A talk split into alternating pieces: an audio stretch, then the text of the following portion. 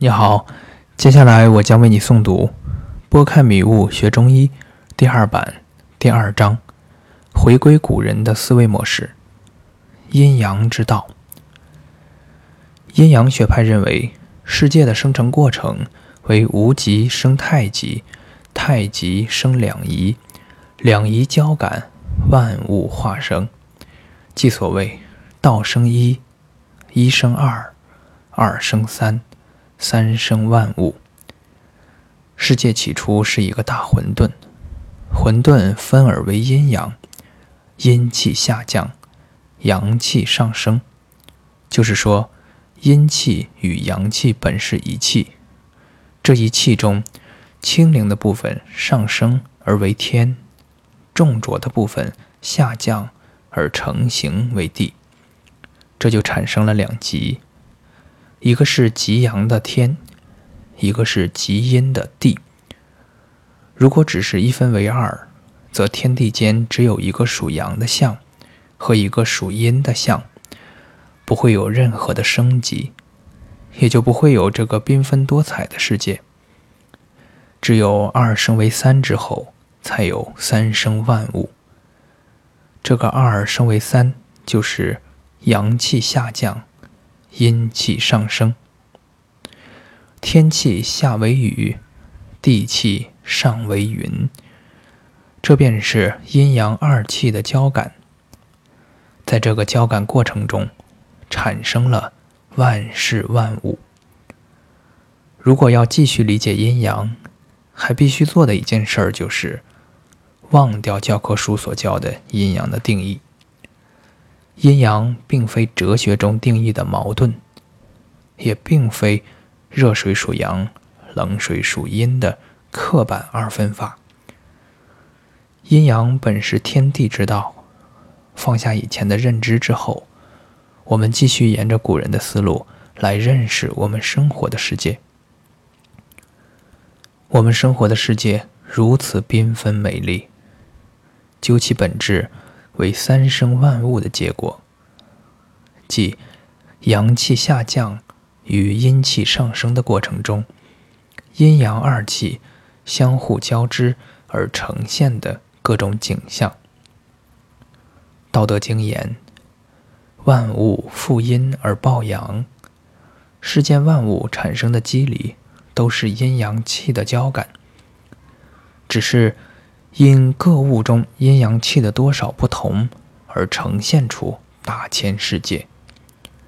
在这个大千世界中，阳气最多、几乎没有阴气的，就是天；阴气最多、几乎没有阳气的，就是地。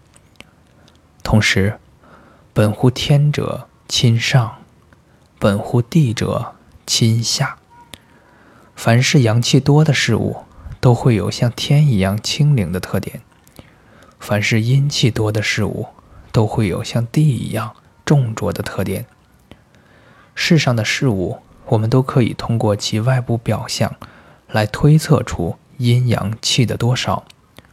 比如，同样是动物，鹿与乌龟相比，鹿体内的阳气多，而龟体内阴气多。鹿角为鹿之精华，阳气多；龟板为龟之精华，阴气多。一株植物枝叶中所含的阳气偏多，而树根中所含的阴气偏多。如果学习宋代的程朱理学，首先要做的就是格物致知。对于我们来说，就是放下自己的心。来感受世界万物的阴阳属性，准确地察觉到物体的阴阳气有多少。作为万物之灵的人，在正常状态下是阴阳均平的。男人会稍微偏阳盛一些，女人会稍微偏阴盛一些。人之所以会感觉不舒服，是因为外感六淫。内伤七情、饮食劳倦等因素，导致人体阴阳失去平衡，而出现各种症状，就会得病。医生治疗的目的，就是用各种方法帮助病人恢复阴阳平衡的状态。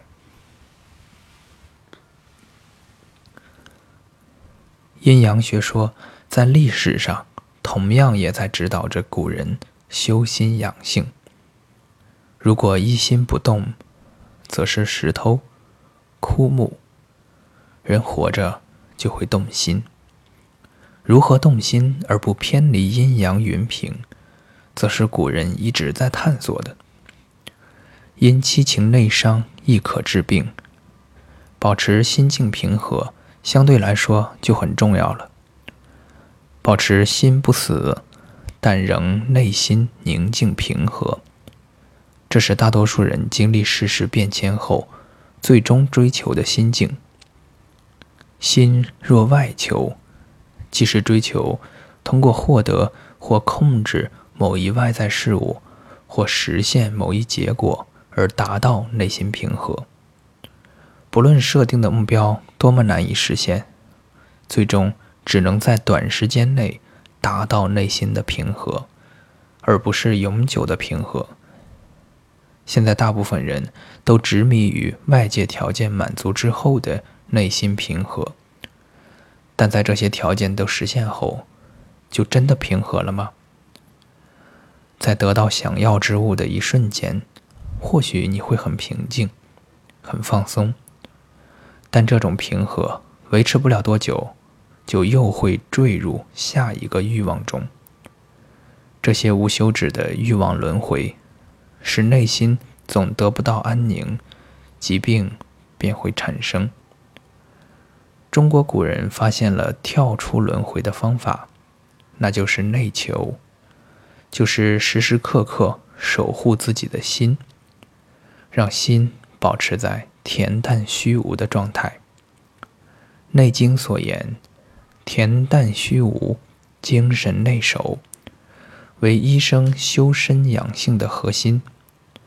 如果每个中医都能以修心为第一，时刻守护自己的内心，那就可以使内心时时处于淡淡的甜美。自己不执着于身外的名利诱惑，保持这种心境，学习经典和看病。第一，自己可以健康快乐；第二，可以救贫贱之恶；第三，可以疗君亲之急。这是张仲景写在《伤寒论序》中的内容，是张仲景教学中的第一堂课。可惜。大部分人对此并不重视。作为医生，首先要正身，然后才能去纠正别人。同于道者，道义乐得之。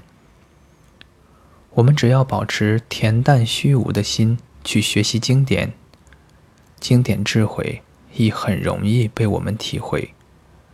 这样自会看病笑如神。其余名利之事，自会有老天打理好，不许我们过分操心。《内经》作者所向往的大同世界，是人人美其食，任其服，乐其俗，高下不相慕。古代不同服装代表不同职业与地位，在大同世界里，每个人都非常享受自己的职业。给自己带来的内心甜美，享受不同国度的欢乐，守住自己甜美的内心，不去与别人攀比。我个人认为，只有中国古人所提倡的大同世界可以实现，因为其他人所创想的大同世界，都是依赖于外在条件或外在制度来实现的。而中国古人却看到了世界不和谐的根源，并非外在，而是人的内心。如果每个人内心都不安宁，那么无论外在条件如何好，都不会和谐。所谓大同世界，其实就是每一个人内心达到了和谐、甜美，然后大家聚在一起，并辅以相应制度保障的社会。阴阳学说，亦可用于处世之道中，即谨守中道。这里所言之中道，并非是做好好先生。这里的中，也非指二分之一的位置，而是说，无论做任何事，都不可偏离该事物的中道。而这个中道，往往是由该行业的得道祖师根据行业特点总结出来的。以医生为例，医之中道。就是安安心心给病人解除病痛，在看病过程中，只做医生该做的，不可以向病人谈论鬼神，不可以与病人做各种商业交易，不可以向病人出售与治病无关的任何物品。鬼神是巫师走的道，卖东西是商人走的道。医生就要守住自己看病救人的中道，不可偏离。只有做事不偏离中道，我们的心才能不偏离恬淡。孔子一生都谨守中道。孔子是儒士，因此他只教学生天地之道，以及与周礼相关的知识。他并不谈论死后事和怪力乱神。孔子的避而不谈，并不代表他不知道。而是谨守作为儒士的原则，这恰恰为我们后世做了一个非常好的榜样。从这一点看，孔子真不愧为万世师表。